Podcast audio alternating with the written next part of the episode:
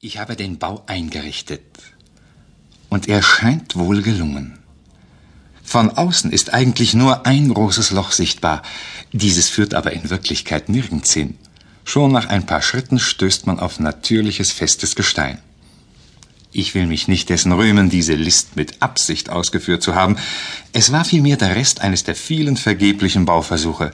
Aber schließlich schien es mir vorteilhaft, dieses eine Loch unverschüttet zu lassen. Freilich, manche List ist so fein, dass sie sich selbst umbringt. Das weiß ich besser als irgendwer sonst. Und es ist gewiss auch kühn, durch dieses Loch überhaupt auf die Möglichkeit aufmerksam zu machen, dass hier etwas Nachforschungswertes vorhanden ist. Doch verkennt mich, wer glaubt, dass ich feige bin und etwa nur aus Feigheit meinen Bau anlege. Wohl tausend Schritte von diesem Loch entfernt liegt, von einer abhebbaren Moosschicht verdeckt, der eigentliche Zugang zum Bau. Er ist so gesichert, wie eben überhaupt auf der Welt etwas gesichert werden kann. Gewiss, es kann jemand auf das Moos treten oder hineinstoßen. Dann liegt mein Bau frei da, und wer Lust hat, allerdings sind wohlgemerkt auch gewisse nicht allzu häufige Fähigkeiten dazu nötig, kann eindringen und für immer alles zerstören. Das weiß ich wohl. Und mein Leben hat selbst jetzt auf seinem Höhepunkt kaum eine völlig ruhige Stunde. Dort, an jener Stelle im dunklen Moos bin ich sterblich, und in meinen Träumen schnuppert dort oft eine lüsterne Schnauze unaufhörlich herum. Ich hätte, wird man meinen, auch wirklich dieses Eingangsloch zuschütten können, oben in dünner Schicht und mit fester, weiter unten mit lockerer Erde, so dass es mir immer nur wenig Mühe gegeben hätte, mir immer wieder von neuem den Ausweg zu erarbeiten. Es ist aber doch nicht möglich. Gerade die Vorsicht verlangt, dass ich eine sofortige Auslaufmöglichkeit habe. Gerade die Vorsicht verlangt, wie leider so oft, das Risiko des Lebens. Das alles sind recht mühselige Rechnungen, und die Freude des scharfsinnigen Kopfes an sich selbst ist manchmal die alleinige Ursache dessen, dass man weiterrechnet. Ich muss die sofortige Auslaufmöglichkeit haben. Kann ich denn trotz aller Wachsamkeit nicht von ganz unerwarteter Seite angegriffen werden? Ich lebe im Innersten meines Hauses in Frieden, und inzwischen bohrt sich langsam und still der Gegner von irgendwoher an mich heran. Ich will nicht sagen, dass er besseren Spürsinn hat als ich. Vielleicht weiß er ebenso wenig von mir wie ich von ihm.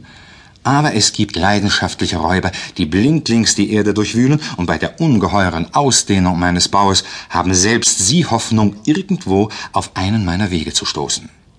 Freilich, ich habe den Vorteil, in meinem Haus zu sein, alle Wege und Richtungen genau zu kennen.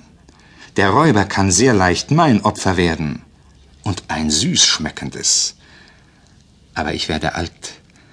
Es gibt viele, die kräftiger sind als ich, und meine Gegner sind unzählige. Es könnte geschehen, dass ich vor einem Feinde fliehe und dem anderen in die Fänge laufe.